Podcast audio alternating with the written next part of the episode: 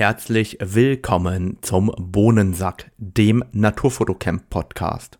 Mein Name ist Radomir Jakubowski und ich begrüße dich ganz herzlich. Die Shownotes zu jeder Podcast-Episode findet ihr unter www.naturfotocamp.de unter dem Reiter Podcast und da findet ihr weiterführende Links und vor allem auch die Bilder, falls wir mal über Bilder sprechen. Ansonsten freue ich mich über eure Ideen, über euer Feedback und über eure Themenvorschläge. Die könnt ihr mir ganz einfach weitergeben über die E-Mail-Adresse radomir.naturfotocamp.de oder über die gängigen Messenger-Dienste wie Instagram oder Facebook. Wenn euch der Podcast gefällt, freue ich mich, wenn ihr mich unterstützt und das macht ihr am allereinfachsten mit einer kleinen Podcast-Bewertung. Das ist für euch sehr, sehr wenig Aufwand, hilft mir aber besser sichtbar zu werden. Und jetzt viel Spaß beim Podcast.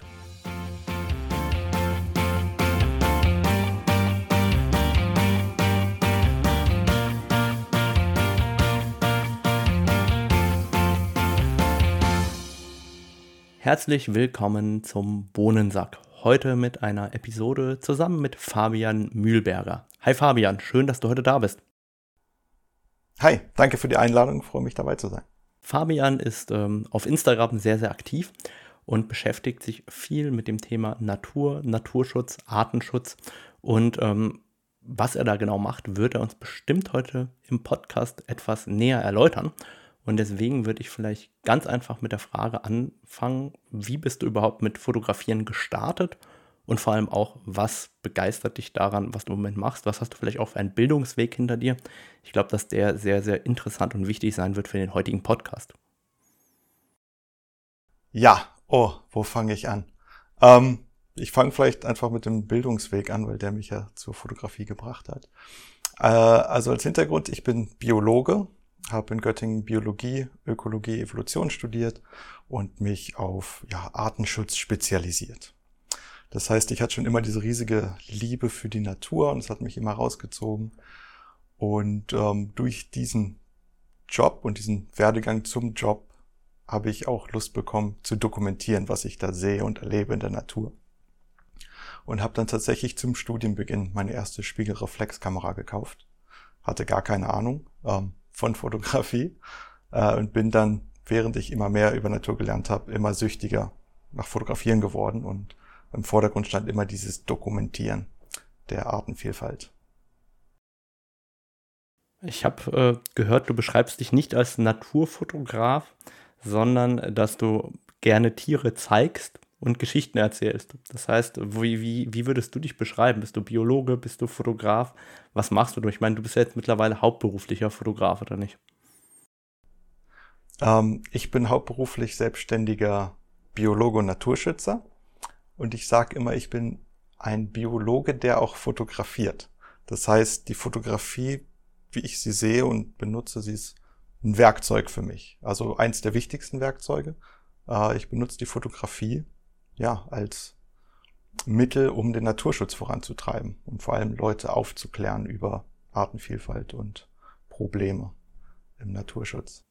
Super, da kommen wir gleich nochmal drauf zu sprechen. Jetzt ist es so, du hast ja Biologie studiert. Ähm, warum hast du ursprünglich Biologie studiert oder was war so dein Gefühl, warum du das unbedingt studieren musstest?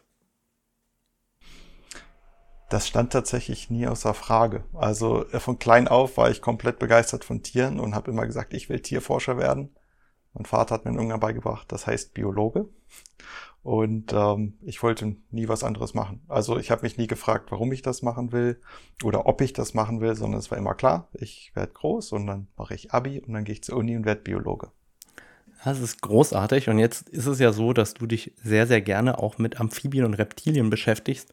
Ich glaube, unsere erste Interaktion untereinander war, ich hatte Kaulquappen in meiner Story und du wolltest mir sagen, von welcher Art die Kaulquappen sind.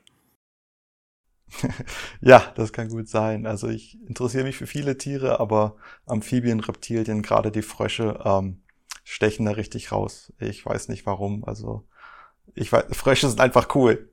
Ich kann mir nicht helfen. Wenn ich einen Frosch sehe, freue ich mich immer. Okay, was ist das Coolste an einem Frosch? Uff. da gibt's zu viele Sachen. Ich finde sie, glaube ich, einfach spannend, weil sie in zwei Welten leben. Ne? Dieses klassische Amphibien, Wasser und Land, aber dass sie halt auch zwei Leben führen. Ne? Also meistens ja so als, als pflanzenfressende Kaulquappe, die durch Kiem atmet, zu einem fleischfressender, erwachsenen Tier, das meist an Land lebt. Also das ist völlig bizarr. Das ist so, als würden wir anfangen, als Heringe im Wasser zu leben. Und irgendwann werden wir erwachsen, kommen raus und sind ein Mensch an Land. Also es ist einfach völlig irre, was die durchmachen im Leben. Es ist schön zu sehen, wie du dabei strahlst. Also, ähm, ist ja ein reiner Podcast, wo wir dich nicht sehen können, aber ihr seht deine Begeisterung quasi im Videocall und finde es schön, wie du dich über jeden Frosch zu freuen scheinst. Kommen wir zum Thema Arten- und Biotopschutz. Ähm, welchen Stellenwert hat der sozusagen in deiner alltäglichen Arbeit? Wie kann ich mir das überhaupt vorstellen? Was machst du im Alltag? Oh, es ist schwer, einen Alltag zu beschreiben. Es ist eine ganz bunt gemischte Tüte, äh, sehr saisonal. Oh, ja, also meist fange ich im Frühling an, hier in Deutschland als, als Kartierer zu arbeiten. Das heißt, ich kriege Aufträge, um bedrohte Arten wirklich zu kartieren, zu gucken, wo haben wir noch was. Äh, dabei natürlich auch immer Fotos zu machen, das heißt zu dokumentieren. Und ähm, ja, so verbringe ich Frühling und Sommer. Ist wirklich hier draußen in Deutschland Tiere aufspüren und Daten zu sammeln.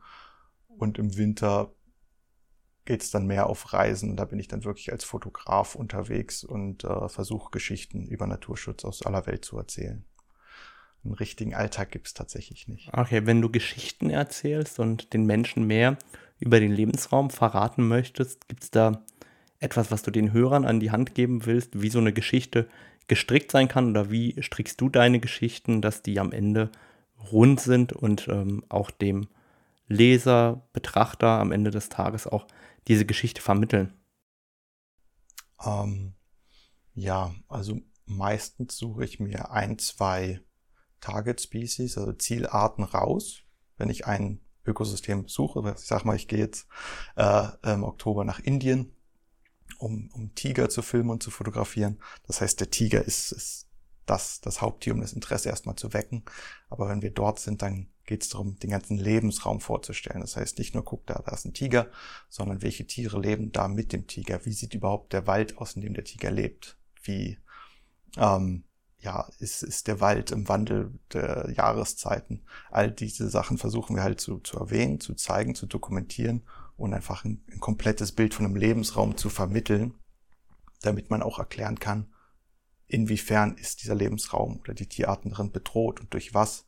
Dafür finde ich, muss man immer versuchen, ja, das, das Gesamtbild irgendwie zu zeigen. Und ähm, das Interesse selber wird geweckt durch diese eine spezielle Tierart. So versuche ich das meistens anzugehen. Und wenn ich jetzt mir vorstelle, den Lebensraum zu zeigen für die Betrachter, was gehören denn da so für Bilder rein? Ich meine, du wirst ja nicht einfach nur mit dem Weitwinkel hier dreimal aus dem Boot schießen und zweimal aus dem Auto und sagen, das ist der Lebensraum. Hast du da irgendwie so eine Bucketlist, wie du da vorgehst? Ähm, ja, also der Lebensraum, das ist ja das Gute, der läuft einem nicht weg. Da versuche ich mir auch die charakteristischsten Dinge rauszusuchen. Ähm, Im Regenwald zum Beispiel speziell kolossale Bäume anlaufen und ähm, zusätzlich mit der Drohne noch von oben die kann wirklich die Gesamtheit, also ganz dumpf gesagt mal, zu zeigen, dann ins Detail zu gehen, die großen Highlights, die großen Bäume, die mächtigen Lianen mit einzufangen und äh, sich dann hin zu den verschiedenen Bewohnern des Lebensraums zu arbeiten.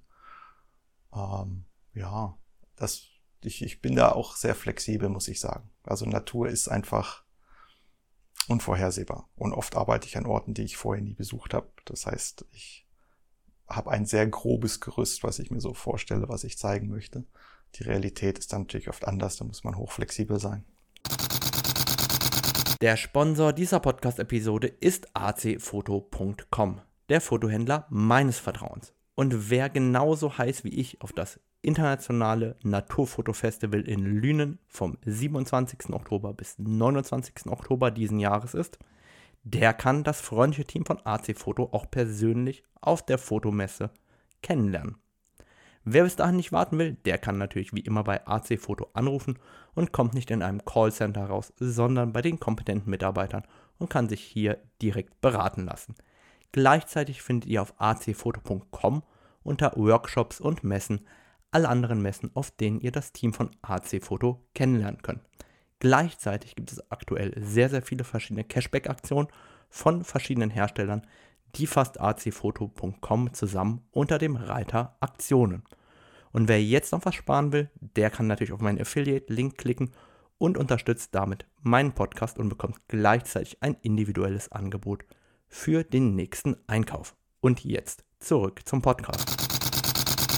Mischst du dort auch äh, sozusagen richtige Fotografie in Anführungszeichen mit der Kamera, mit äh, Bildmaterial aus äh, dem Handy und ähnlichem? Oder ist es wirklich dann alles professionell fotografiert? Sehr viel mit dem Handy auch. Also gerade äh, für Terra X, ähm, im ZDF mache ich ja öfter Geschichten. Äh, und da ist ganz viel Handy-Filmerei, Fotos dabei, weil ähm, ich eben auch das ganze Hintergrundgeschehen zeigen soll. Also nicht nur hier ist der Lebensraum und die Tiere, sondern äh, wie kommen wir überhaupt da unter, wie arbeiten wir unter den Bedingungen und äh, wie läuft das überhaupt hinter den Kulissen ab, wenn man auf so einer Expedition ist. Also das zeige ich dann alles mit dem Handy und mit der Kamera mache ich dann die schönen Fotos. Okay, und filmst du dann mit dem Handy vor allem Hochformat für Stories oder Querformat? Ja, das ist ja leider alles Hochformat heutzutage, ne? Okay, das heißt wirklich, ja. äh, du machst dann oder generierst tatsächlich Content für eine Terra X oder für ZDF direkt mit dem Handy. Ja, genau. Das ist auch mal spannend zu hören, dass es mal einen weniger professionellen äh, Touch haben kann. Absolut, genau. Das, das macht ja, also wurde mir gesagt, das macht ja diesen Charme aus, das Authentische. Wenn du dann ein Filmteam hast und das alles geschniegelt aussieht, dann kauft dir das keiner ab, dass du richtig im Dschungel bist, sondern bist du hinten im Garten von einer Fünf-Sterne-Lodge und springst dann nach dem Pool. Okay, und wenn ich mir jetzt vorstelle, du machst ja, wir werden gleich noch über äh, Wilderness International sprechen, wie muss ich mir vorstellen, welchen Einfluss dein Studium, dein Biologiestudium hat als Grundlage für das, was du heute machst? Ist das so, dass du das als wichtig einschätzt oder würdest du sagen, dass das, was du heute machst, die Ausbildung eigentlich gar nicht dafür erforderlich gewesen wäre? Wie, wie empfindest du das? Hm, also theoretisch wäre es nicht erforderlich für diese Arbeit als ähm, ja, Wissenschaftsjournalist, sag ich mal. Ähm, das kann man sich auch so beibringen. Tatsächlich ganz viel von dem, was ich weiß, habe ich mir auch zum Spaß nebenbei beigebracht. Das habe ich nicht äh, im, im Hörsaal gelernt. Aber der, der Titel des Biologen öffnet halt viele Türen und vor allem ähm, gibt einem auch Glaubwürdigkeit. Ne? Äh, ja, also ich sag mal, für die Selbstständigkeit wäre es nicht 100% nötig. Ich habe auch gute Freunde tatsächlich, die nicht Biologie studiert haben und auf dem gleichen Level arbeiten und einfach hervorragende, ja, Biologen sind, obwohl sie nicht Biologie studiert haben. Das, das geht auch, muss ich sagen. Nur in Deutschland nicht. Da brauchst du den Titel, wenn ich hier als Gutachter arbeite. Gut, dann streue ich einfach eine Frage ein. Ich werde ja immer auch gefragt, woher nimmt man denn das Wissen, wenn man das nicht studiert hat? Und ich kenne meine Tipps, die ich dann gebe, weil ich meine, ich habe damit ja nichts im Studium zu tun gehabt und interessiere mich trotzdem für die ganze Arten- und Tierwelt. Hast du Tipps, wie man denn Wissen aufbauen kann, wenn man eher am Anfang steht? Hast du da Ideen? Äh, tatsächlich Dokus. äh, es gibt sehr viele sehr gute Naturdokumentationen, die auch immer sehr breit gefächert anfangen. Ne? Also ist ja nicht so spezialisiert, sondern man guckt sich ja da auch oft ein ganzes Ökosystem an. Ne? Und dann die einzelnen Aspekte. Also das ist wirklich eine sehr einfache Methode, um äh, Wissen aufzubauen. Und jetzt im Streaming-Zeitalter kann man ja auch angeben, äh, auf was man Lust hat. Ne? Also es gibt ja für alles eine Doku mit ein paar Klicks weit weg. Wenn man jetzt sagt, ich möchte mir hier in Deutschland die Wälder näher angucken, da gibt's ganze Reihe von Expeditionen ins Tierreich vom NDR und Co., die da ganz tolle Dokus zu haben. Ne? Ansonsten Bücher, also man wird ja selber schnell wissen, was einen besonders interessiert, dass man vielleicht nicht nur über irgendwelche Schildmilben im Boden was lesen möchte, sondern sich vielleicht für Lux interessiert. Also das, also das kristallisiert sich ja schnell raus, auf was man selbst Lust hat und da gibt's dann genügend Fachliteratur auf allen Niveaus, die man sich holen kann. Ne? Also für mich war das wirklich Dokus und Tierbücher seit frühester Kindheit. Spannend. Ich empfehle auch immer Bücher, aber auf, das, auf, die Idee, Dokus zu empfehlen, bin ich noch nicht gekommen. Vielleicht, weil ich selber so wenig Video konsumiere. Aber interessant. Ähm, ja, ich glaube, da kann man auch ganz, ganz viel mitnehmen. Und vor allem sieht man ja auch schnell, was einen fasziniert oder eben vielleicht nicht fasziniert an der Natur. Jetzt engagierst du dich ja ehrenamtlich bei Wilderness International ähm, bist Mitbegründer auch von Wilderness International in Peru, wenn ich das richtig gelesen habe. Kannst du uns erstmal ähm, mitnehmen, was ist denn das Konzept überhaupt von Wilderness International und was ist das Ziel von Wilderness International? Vielleicht fangen wir damit ganz einfach mal an. Ja, ganz grob gesagt, das ist eine Stiftung zum Erhalt alter, intakter Wälder. Im Moment arbeiten wir in Kanada und in Peru. Ähm, also in Westkanada, wo man diese kalten Regenwälder an der Pazifikküste hat mit den gewaltigen Bäumen und äh, im peruanischen Amazonas-Regenwald. Und das Ziel ist es einfach, Wälder in Regionen, die stark von der Abholzung bedroht sind, zu schützen. Also wir forsten nicht auf oder irgendwas, sondern wir sagen, hier steht ein intaktes Ökosystem und das wollen wir langfristig, rechtssicher und vor allem transparent schützen. Und das machen wir dadurch, dass wir nur Grundstücke erwerben, die wirklich auch einen Grundbucheintrag haben.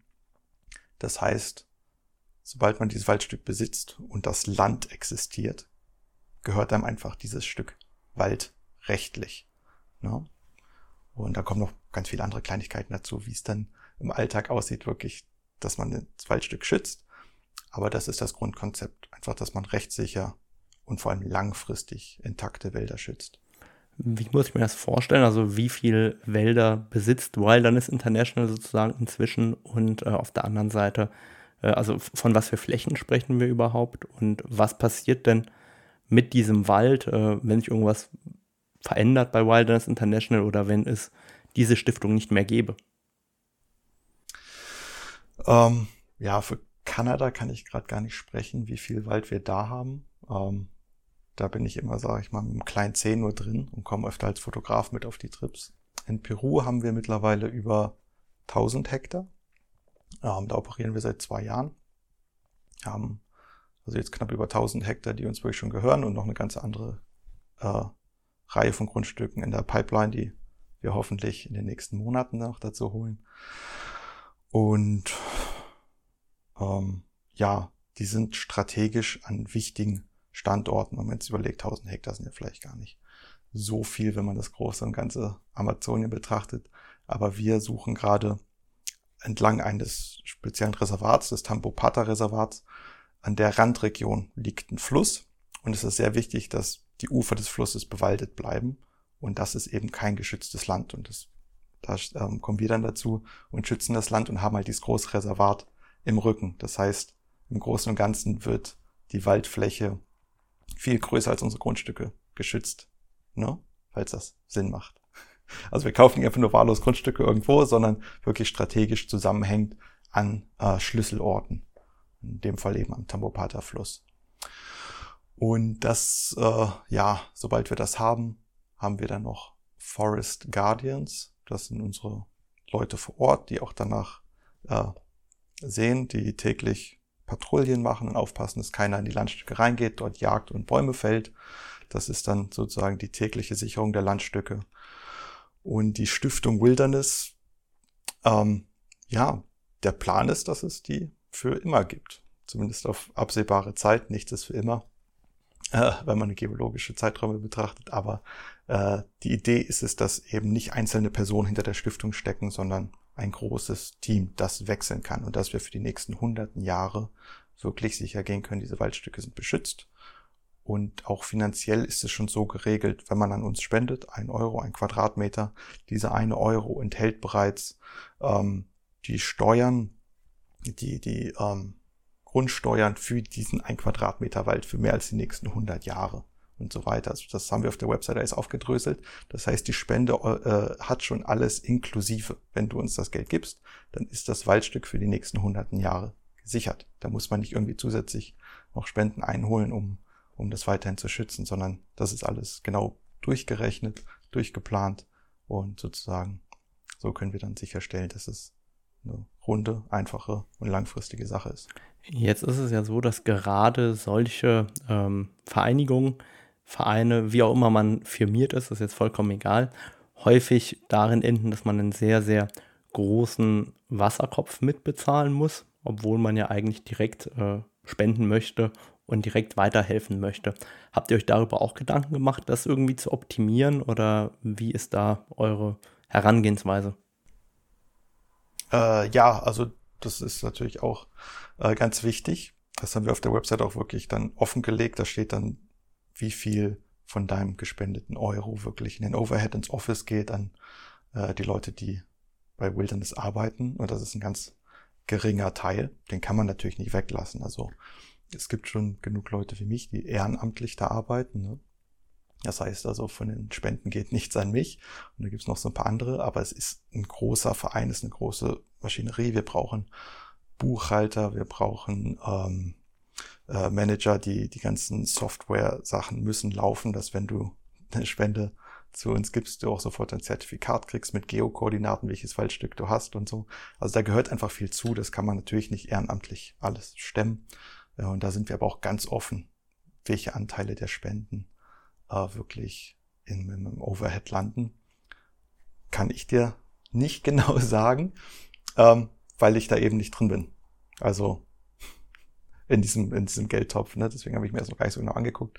Äh, also ich habe es mir damals angeguckt, als es rauskam und ich weiß, es ist nicht viel, aber ich kann dir jetzt keine genauen Zahlen sagen. Alles klar. Jetzt bist du ja selber engagiert darin, das heißt, du stehst ja auch hinter dem Konzept. Welche Vorteile und welche Gefahren wirkt denn dieses Konzept aus deiner Sicht? Ähm, ja, ich bin großer Fan von dem Konzept, weil es einfach komplett simpel ist und tatsächlich effektiv. Äh, meine größte Sorge ist halt nicht, dass wir die, die, die Welt nicht wieder aufbauen können, sage ich mal, sondern dass wir ähm, verpassen, jetzt die kritischen Lebensräume zu schützen. Ne? Deswegen bin ich halt dafür, dass wir einfach, was noch intakt ist, schützen. ist auch wichtig zu renaturieren. Das können andere Organisationen machen. Unsere Kernkompetenz eben ist das Schützen bestehender Wälder. Die Gefahr ist, dass, hm, also abgesehen davon, dass illegale Holzfäller kommen und einem versuchen, den, den Wald zu klauen. Also dafür haben wir ein System, wir haben Leute, die vor Ort aufpassen, dass das nicht passiert. Die größte Sorge, die ich tatsächlich habe, ist, dass in den nächsten Jahrzehnten der Klimawandel einfach schon so weit fortgeschritten ist, dass die Regionen sozusagen so bedroht sind, dass selbst wenn wir sie schützen, der Wald kaputt gehen kann. Ne? Ähm, das hoffe ich natürlich nicht. Das ist Worst-Case-Szenario. Und ich glaube auch nicht, dass das passiert. Aber wir haben es schon gesehen. Ich komme ja hier aus dem Harz zum Beispiel. Falls jemand schon mal im Harz war, weiß, äh, der ist blank. Da sind fast alle Bäume gestorben in den letzten Jahren. Mhm.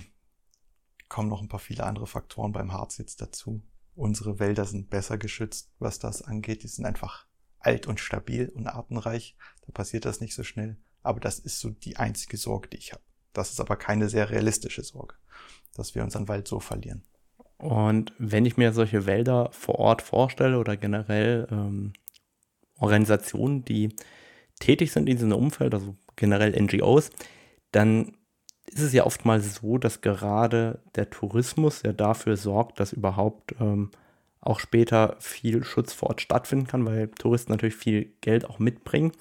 Ähm, aber auf der anderen Seite ist es ja auch mal die Frage, wie integriert man Menschen, die vor Ort leben, um sich darin zu engagieren? Wie ähm, integriert ihr die Bevölkerung vor Ort in eure Projekte? Sehr gute Frage. Also die Tabopata-Region, in der wir arbeiten, auf dem Fluss, entlang des Flusses gibt es einige Lodges. Die Lodges stellen natürlich auch ganz viele Locals an, als Guide, als Köche, als alles Mögliche, was man halt braucht. Das sind alles Locals. Und ähm, die leben alle davon, dass die Wälder intakt bleiben. Das heißt, zum einen äh, helfen wir sozusagen passiv, indem wir den Wald drumherum schützen, dass es weiterhin ein Ort ist, an den Leute gerne kommen und auch ihr Geld mitbringen. Und zum anderen ähm, stellen wir auch direkt Locals ein, ähm, ehemalige Guides, Ranger und Co., die dann bei uns Forest Guardians werden ihre eigene Anstellung kriegen mit Krankenversicherung, allem drum und dran, dass die halt wirklich solide Arbeit haben. Das ist die erste Sache. Die zweite Sache ist, wir sind ja noch recht jung in Peru, da bauen wir gerade mehrere Programme auf. Und eins dieser Programme, das ich super spannend finde, das hoffentlich bald losgeht, ist, dass wir auch mit ähm, peruanischen Schulen arbeiten wollen. Dass wir eben auch junge Peruaner mit in den Wald nehmen können, denen natürlich was darüber beibringen können. Denn man hat ja immer diese Idee, dass die Leute, die kennen alle ihren Wald. Ne? Bei uns in Deutschland, wir gehen ja auch, du lebst auf dem Land, du gehst in den Wald. Das ist oft nicht so. Ne? Puerto Maldonado, die nächstgelegene Stadt. Die Kinder haben nicht die Möglichkeit, einfach mal in den Regenwald zu gehen das zu genießen. Und da wollen wir halt auch helfen, dass wir wirklich die äh, lokale Jugend für den Wald begeistern, für ihren Wald begeistern, zu sehen, so, hey, ihr habt hier was so Besonderes und es ist auch vor allem mit in eurer Verantwortung, wenn ihr aufwachst, dass das erhalten bleibt. Da kommen Leute aus der ganzen Welt und sozusagen zu sehen, was ihr hinten im Garten habt. Ne? Das ist was extrem Besonderes und das wissen die Leute oft gar nicht, weil es ihnen keiner sagt. Ne? Also die wachsen auf, da ist ein Wald, da gehe ich nie hin, der ist gefährlich. Ähm, und da sehe ich sehr großes Potenzial, dass man da wirklich helfen kann. Und ähm, da hat Wilderness schon in Kanada tolle Sachen auch gemacht. Und das Projekt wollen wir jetzt auch in Peru übernehmen und eben die lokale Jugend auch für ihre Natur begeistern. Jetzt gibt es ja so ein tolles Buzzword in dem Zusammenhang, nämlich nachhaltigen Ökotourismus. Jetzt, ähm, was ist überhaupt nachhaltiger Ökotourismus und welche Bedeutung hat äh, Ökotourismus für euch als Organisation? Und vielleicht kann es überhaupt nachhaltigen Ökotourismus geben, weil wir ja auf der anderen Seite auch sehr, sehr viel äh, CO2 ausstoßen, um überhaupt in diese Region vorzudringen als Tourist. Voll rein ins Wespennest mit deinen Fragen. Äh, aber das sind tatsächlich mit meine Lieblingsthemen. Also kurz vorweg, als Organisation Wilderness International, übrigens man kann Wilderness oder Wilderness sagen, je nachdem welchen englischen Dialekt man spricht, ist beides okay. Äh, Wilderness International ist keine Tourismusstiftung. Wir machen keine Reisen, wo jemand uns Geld geben kann und, und diese Wälder besucht oder so. Das hat mit uns alles nichts zu tun. Wir schützen alten, intakten Regenwald. Das ist unsere Aufgabe und damit haben wir alle Hände voll zu tun. Wir unterstützen in der Region, sage ich mal, ähm, nachhaltigen Ökotourismus, äh, weil uns das auch zugute kommt. Wir haben einige Landstücke, die sind hinter Lodges gelegen zum Beispiel. Und jeder Gast, der dann zur Lodge kommt, muss äh, auch eine kleine Abgabe an uns dann leisten. Ne? Also wenn der da in der Lodge ist und die Lodge äh, geht mit den Leuten unseren Waldstücken spazieren zum Beispiel, ähm, dann müssen die auch immer an uns Spenden abgeben. Äh, das ist sozusagen die einzige Überlappung, die wir mit dem Ökotourismus in unserer Arbeit haben. Hm, zum anderen Teil der Frage überzugehen, äh, Ökotourismus? Gibt es nachhaltigen Ökotourismus? Vielleicht noch vorher, was ist überhaupt Ökotourismus? Ich ja. glaube, das ist etwas, ähm, vielleicht hat das ah. noch nie einer gehört. Was ist überhaupt Ökotourismus? Fangen wir vielleicht noch damit an. Ja, also Ökotourismus bezeichnet ganz einfach, sag ich mal, Naturtourismus sozusagen. Ne? Dass man eben äh, nicht nach Thailand fliegt, um sich bei der Full Moon Party am Strand zu besaufen, sondern dass man nach Thailand fliegt, um die lokalen Ökosysteme kennenzulernen, in den Dschungel geht, Tiere beobachten möchte, äh, dergleichen. Also dass man einfach reist, um Natur zu genießen und zu erleben. Also würde ich mal vermuten, dass die meisten Zuhörer hier Ökotouristen sind, auch wenn sie gar nicht wissen. Ja, das hoffe ich doch. Schön. Und jetzt äh, Thema nachhaltiger Ökotourismus. Was ähm, passiert dort oder was ist der Unterschied? Nachhaltiger Ökotourismus da hat man wirklich ein Auge auf den Impact, den man vor Ort hat.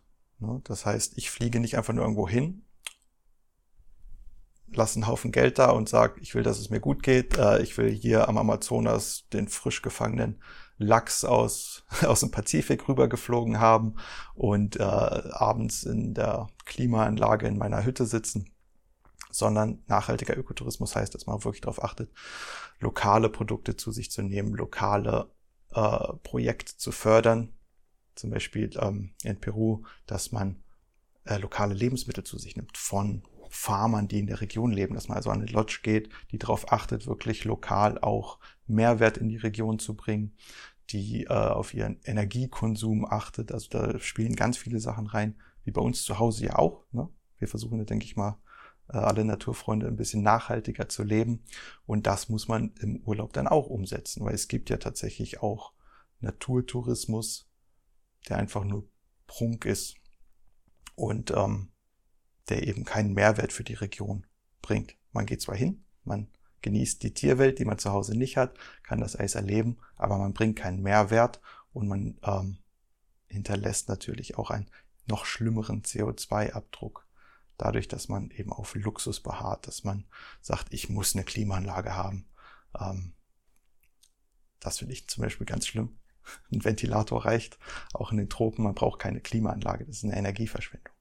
Solche Kleinigkeiten, da muss man drauf achten jetzt ähm, nochmal zu dir zurückkehrend. Wir haben jetzt ähm, recht ausführlich über das Thema ein Feld gesprochen, in dem du dich ehrenamtlich betätigst. Jetzt vielleicht nochmal zu dir als äh, Fotograf, als Filmer, als, als was fühlst du dich denn überhaupt? Ich meine, fühlst du dich als Forscher, als Reiseführer, als Fotograf? Was, was ist denn so das, wo dein eigenes Herz schlägt? Wo, worauf hast du am meisten Lust? Und was begeistert dich daran? Was, wie, wie willst du das Leben auch für die Zukunft? Ich meine, du bist jetzt 34, also ziemlich genau in meinem Alter. Wie stellst du dir so deine Zukunft, die nächsten Jahre vor? Worauf hast du Bock? Ja, genau. Also du hast ja schon beschrieben, ich arbeite als Reiseleiter, als, als Biologe sammle ich Daten, ich fotografiere. Es ist wirklich eine bunt gemischte Beschäftigung, die ich mir da angeeignet habe. Aber ähm, ich habe mich das nämlich mal gefragt und habe mir das genau angeguckt und habe festgestellt, am Ende des Tages ist fast alles, was ich mache, das gleiche. Und es liegt immer eine Sache zugrunde. Ich gehe gerne raus in die Natur und suche Tiere. Das ist einfach mein Grundbedürfnis, das habe ich schon immer gemacht und ähm, das ist die Grundlage für all meine kleinen Jobs, die ich so habe. Ne? Ich gehe raus und ich suche Tiere. Das ist die Bottomline am liebsten, was ich dann mache, ist, die Tiere einfach zu fotografieren, zu filmen, zu dokumentieren. Das finde ich am schönsten. Also als Biologe hatte ich auch Aufträge, wo man dann die Tiere fangen muss und dann muss man sie ja stressen und Daten sammeln und so. Und das ist ja auch alles wichtig. Aber wenn ich es mir aussuchen kann, dann gehe ich einfach raus. Ich für mich alleine, ohne irgendwelche Leute, irgendwelche Gäste, die ich rumführen muss, sondern einfach nur ich und das Tier und ich kann es in seinem Lebensraum erleben. Das das ist mein Happy Place. Und das mache ich am liebsten. Und ich hoffe, dass der Rest meines Lebens so aussieht. Das heißt, der gesunde Egoismus bei dir bedeutet, du möchtest auch für dich selber die Tiere sehen, filmen, fotografieren, beobachten, was auch immer. Aber eben dieses Tierfinden ist sozusagen immer der Fokus über allem. Das heißt, du willst auch keine Landschaftsreise machen, sondern immer verbunden mit dem Tier, das für dich im Fokus steht. Ja, also Landschaften begeistern mich auch ungemein, äh, aber ich habe absolut kein Talent, was Landschaftsfotografie angeht. Ähm, ja, also das Tier steht wirklich immer im Vordergrund und das, das eigentliche Finden, die Jagd, sag ich mal. Jetzt war es ja schon an vielen Orten auf der Welt. Ist die Bucketlist größer oder kleiner geworden? Und ähm, wo schlägt dein Herz? Also ich glaube, Peru ist so mit das Ding für dich, aber vielleicht schätze ich auch falsch ein von außen die Bucketlist wird immer größer. Ähm, ich glaube, jeder, der, der viel reist, der wird schnell lernen, dass äh, die Reiselust mehr wird und nicht weniger. Und mein Lieblingsort, muss ich schon sagen, ist Amazonien. Also jetzt nicht nur Peru, Amazonien ist ja riesig groß, aber dort hat man einfach die mit Abstand größte Artenvielfalt auf dem Planeten. Also Westamazonien, da wo die Anden zum Amazonas übergehen, hat man die größte Artenvielfalt auf dem Planeten. Da kommt nichts dran. Und das heißt, da könnte ich drei, vier Lebenszeiten verbringen und könnte jeden Tag was Neues sehen. Und das begeistert mich einfach ungemein. Also ich finde die ganze Welt spannend und ich will alles sehen, von Arktis bis Antarktis und die Wüsten und Gebirge. Das ist alles spannend. Aber wenn ich mir einen Ort aussuchen müsste, dann wäre es Amazonien. Okay, und ähm, das heißt dort, wie, wie oft warst du schon vor Ort? Weiß ich nicht. Und wie oft hast du einen Jaguar fotografiert? Ah! Ja, also 2010 war ich das erste Mal in Amazonien, vor 13 Jahren. Ich habe noch genau null Jaguare fotografiert. Also das heißt mit der Kamerafalle einmal, aber das heißt, ich habe ihn nicht gesehen. Das ist, das ist das eine Tier. Das eine Tier, von dem ich gesagt habe, ich gehe jetzt los und finde das Tier und ich habe es nicht gefunden. Ansonsten habe ich immer sehr viel Glück. Aber der Jaguar, der, der macht sich über mich lustig. Das, äh, das habe ich schon gehört, deswegen habe ich gedacht, da kann man nochmal Salz reinstreuen in die Wunde. Ja, also man muss auch verstehen, ich war schon so oft so nah dran. Ich hatte so viele Beweise von Jaguaren, die, die direkt um mich rum waren. Ne? Wir hatten auf, auf Kamerafallen äh, direkt hinterm Camp am helllichten Tag. Ich habe am Fluss gearbeitet, habe äh, Fische für eine Studie gefangen und Kamerafall hat gezeigt, 100 Meter weiter oder was. Jaguar kommt zum Wasser runter, läuft an der Kamerafalle vorbei, kommt kurze Zeit später zurück mit einer Schildkröte im Maul. Das heißt, er ist runter zum Fluss, hat hinter mir eine Schildkröte gefangen und ich habe nichts gehört, nichts gesehen. Oder man geht einen Weg runter, kommt zurück und hat da Jaguar Fußspuren in den eigenen Fußspuren. Also äh, ist immer so nah dran. Irgendwann.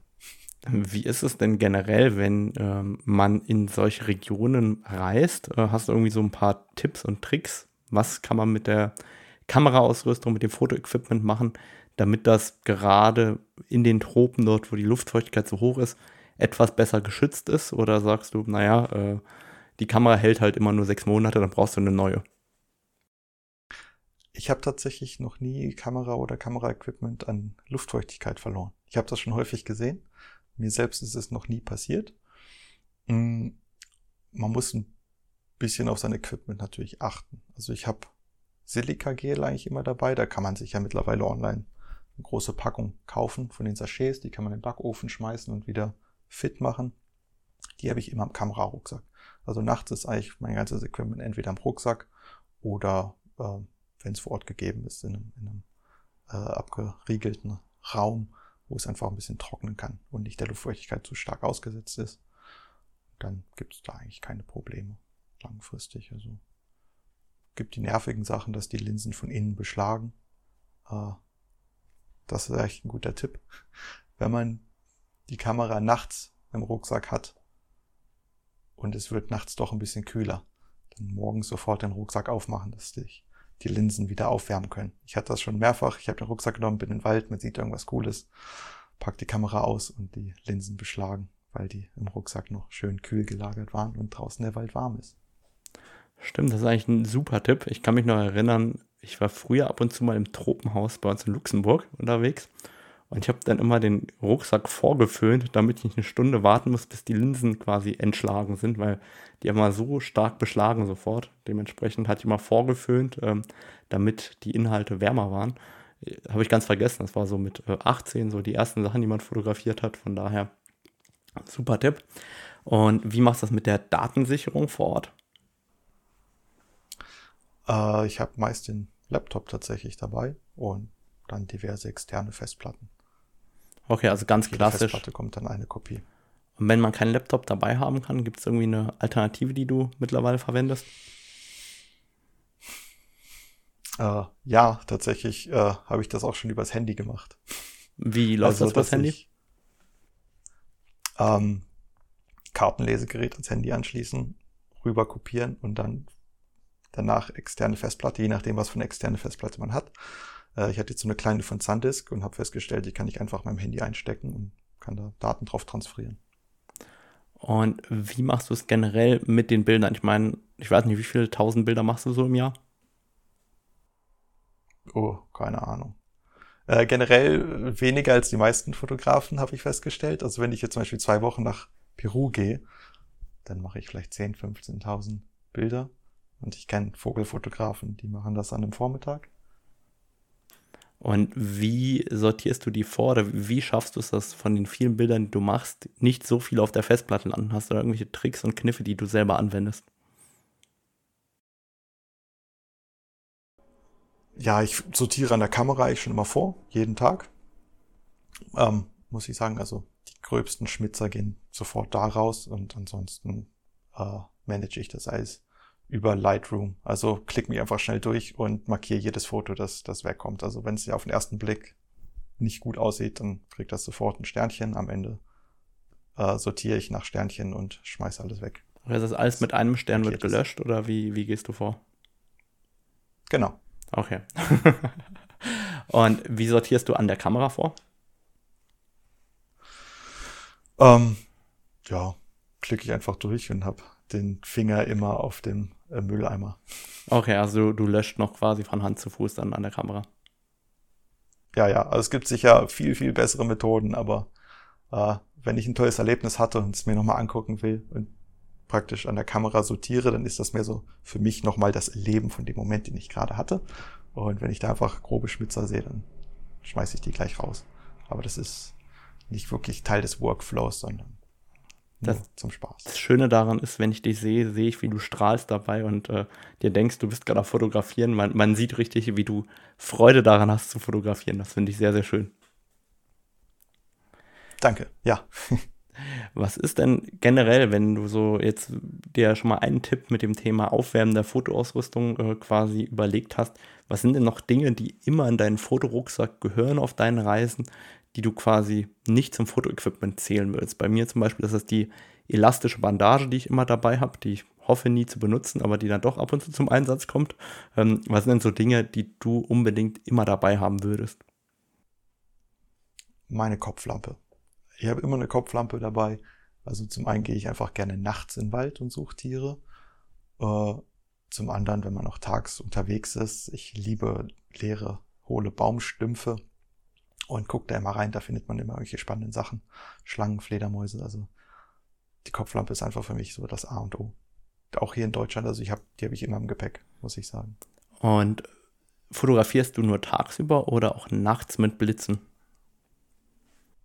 sehr viel nachts mit Blitzen. Also du hast ja schon gesagt, dass ich ein Frosch-Fan bin und äh, fast alle Frösche sind nachtaktiv. Das heißt, ich suche sie nicht irgendwie am Tag, äh, ziehe sie aus ihren Löchern, sondern ich gehe nachts los, wenn die auch aktiv sind. Und wie blitzt du dann oder wie, wie kann man sich das Setup vorstellen zum Blitzen? Weil ich glaube, über Blitzen haben wir tatsächlich noch sehr wenig im Podcast gesprochen. Von daher, wie blitze ich denn einen Frosch oder sonstiges, was ich nachts fotografieren will im Nahbereich?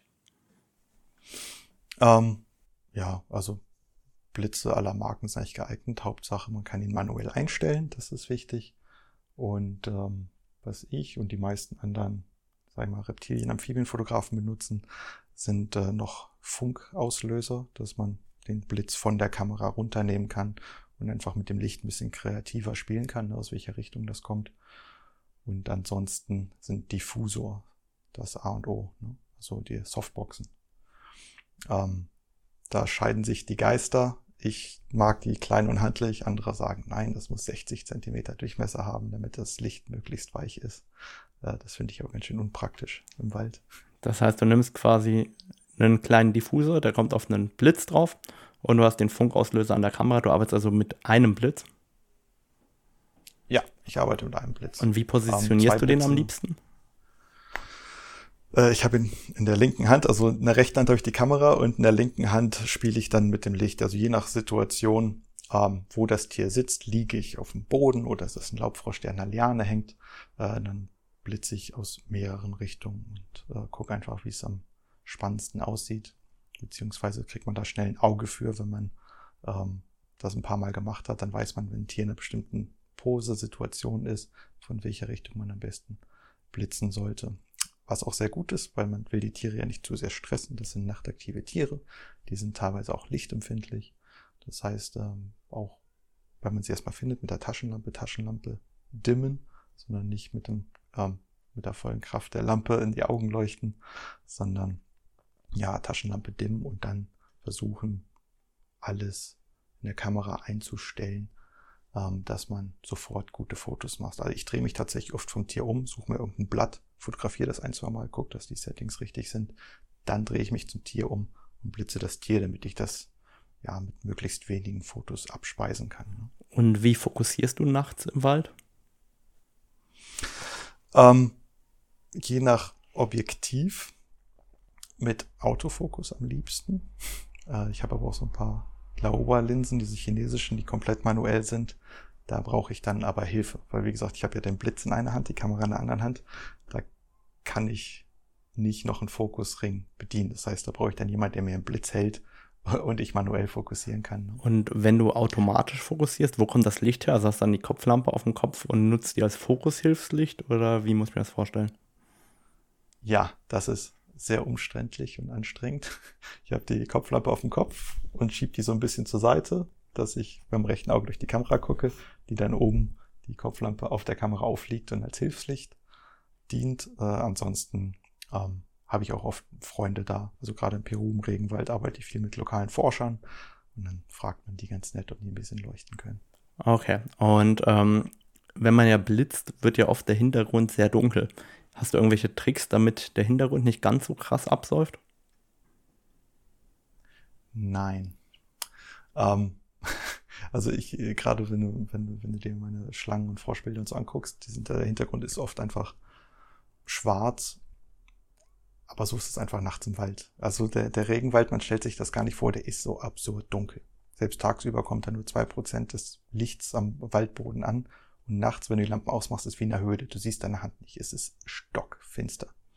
Und deswegen finde ich das auch nicht so schlimm, wenn die Fotos das wiedergeben. Ansonsten versuche ich, ähm, ja, manchmal sehr große Blätter oder sowas im Hintergrund zu halten. Dass man da ein bisschen Struktur noch reinbringt, aber es nicht zu, zu, zu wirr wird. Also ein Bananenblatt zum Beispiel ist perfekt, äh, dass man das noch dahinter hält oder dahinter legt. Okay, und wie gut kennst du dich mit diesen Arten aus, die du fotografierst? Weil ich halte mich ja gerade von Amphibien, Reptilien meistens recht weit fern, weil mein Wissen gerade in dem Bereich sehr, sehr gering ist. Dann denke ich mir immer, da richtig mehr Schaden an, als dass ich Gutes tue, wenn ich die fotografiere selber. Ähm, das heißt, das ist so absolut dein Themengebiet, in dem du dich am wohlsten fühlst? Ja, also erstmal super Einstellung, das finde ich richtig, richtig cool, weil leider gibt es sehr viele Naturfotografen, bei denen das Foto im Vordergrund steht und äh, die gerade bei Amphibien sehr viel Schaden anrichten können. Und bei mir steht eben das Wissen im Vordergrund. Das Foto ist immer zweitrangig. Ne? Auch in meinem Werdegang habe ich erzählt, das, das Wissen, diese Gier, ähm, nach noch mehr Wissen über die Natur und Natur verstehen, ist immer im Vordergrund. Das heißt, ich versuche einfach so viel es geht über das zu wissen, was ich vor der Linse habe.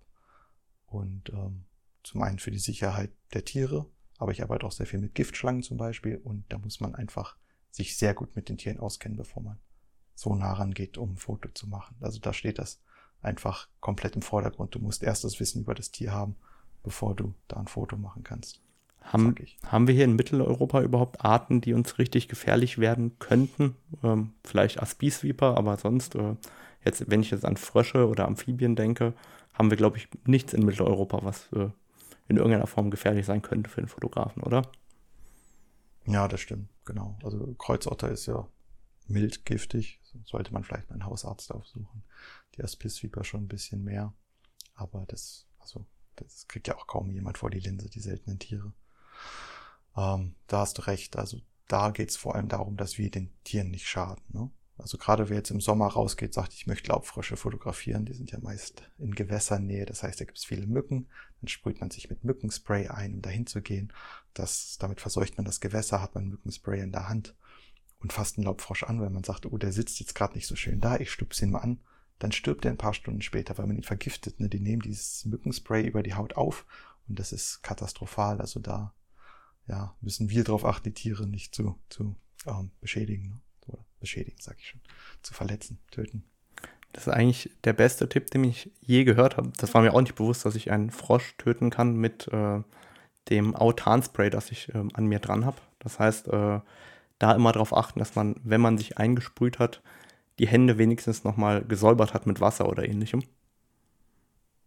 Genau. Oder halt die Tiere dann gar nicht erst Anlagen nur in situ fotografieren. Und das Problem ist eben, ähm, ja, der, der, der Tod ist auch verzögert. Das heißt, die Leute kriegen das auch gar nicht mit, wenn das passiert. Ne? Also man kann das hundertmal gemacht haben und weiß es gar nicht. Okay, also das ist tatsächlich äh, derart schockierend und so ein guter Tipp, dass äh, ich würde sagen, da, damit haben wir sozusagen eine runde Geschichte. Gibt es etwas, was du gerne noch erwähnen willst? Wir werden nachher auf jeden Fall in die Show Notes ähm, den Link zu dir setzen, zu Wilderness International und auch äh, zu den Möglichkeiten, wie man im Endeffekt auch äh, im Zweifel für euch spenden kann, wenn das jemand möchte. Gibt es sonst irgendwas, was ich nicht gefragt habe, was ich hätte fragen sollen? Mm, ja. Ich glaube, zum Abschluss würde ich gerne noch erwähnen, weil äh, ich weiß ja nicht, wann die Episode rauskommt, aber jetzt am Sonntag äh, geht mein großes neues Herzensprojekt endlich online. Das nennt sich Wildlinks mit einem Z am Ende. Äh, das mache ich mit einem Kumpel, Lukas Dürnegger. Er ist professioneller Filmer. Ich bin, wie gesagt, äh, Naturfotograf, Biologe. Und wir starten zusammen einen YouTube-Channel, um Dokus zu drehen. Und ähm, einfach Leute für Natur zu begeistern, aufzuklären. Und im Vordergrund sollen wirklich immer stehen Naturschutzgeschichten, positive, negative und immer Hand in Hand mit lokalen Experten. Also wir wollen da einfach Highlights zeigen, die Welt bereisen und auch vor der Haustür aktiv sein und über relevante Themen im Naturschutz sprechen. Dann würde ich sagen. Links auf YouTube. Dann gehen wir einfach online, wenn das Ganze auch schon online ist, nächste Woche dann. Und ähm, dann setzen wir da natürlich auch nochmal einen Link zu einem neuen YouTube-Kanal. Da bin ich auch gespannt, was ihr an Material haben werdet. Ich nehme an, ihr habt da schon einiges vorgefilmt und vorbereitet. Genau, wir haben schon ein bisschen was in Peru gefilmt. Jetzt waren wir gerade in Slowenien, haben zu äh, der Rückkehr der Braunbären eine kleine Geschichte erzählt. Und das kommt dann alles nach und nach. Ne? Man muss es sich ja einteilen. Wir können jetzt nicht jede Woche eine Doku raushauen. Das heißt, der Kanal wird jetzt erstmal online gehen mit unserem Vorstellungsvideo, wer wir sind und was das Ziel ist. Cool, da wünsche ich euch erstmal viel Erfolg damit und ähm, vielen Dank, dass du dir heute die Zeit genommen hast. Schön, dass du heute dabei warst. Ja, vielen Dank. Ich höre ja schon seit Jahren zu und habe mich richtig gefreut, als du mich dann auch gefragt hast. Also hat mir großen Spaß gemacht. Cool, Dankeschön. Ciao.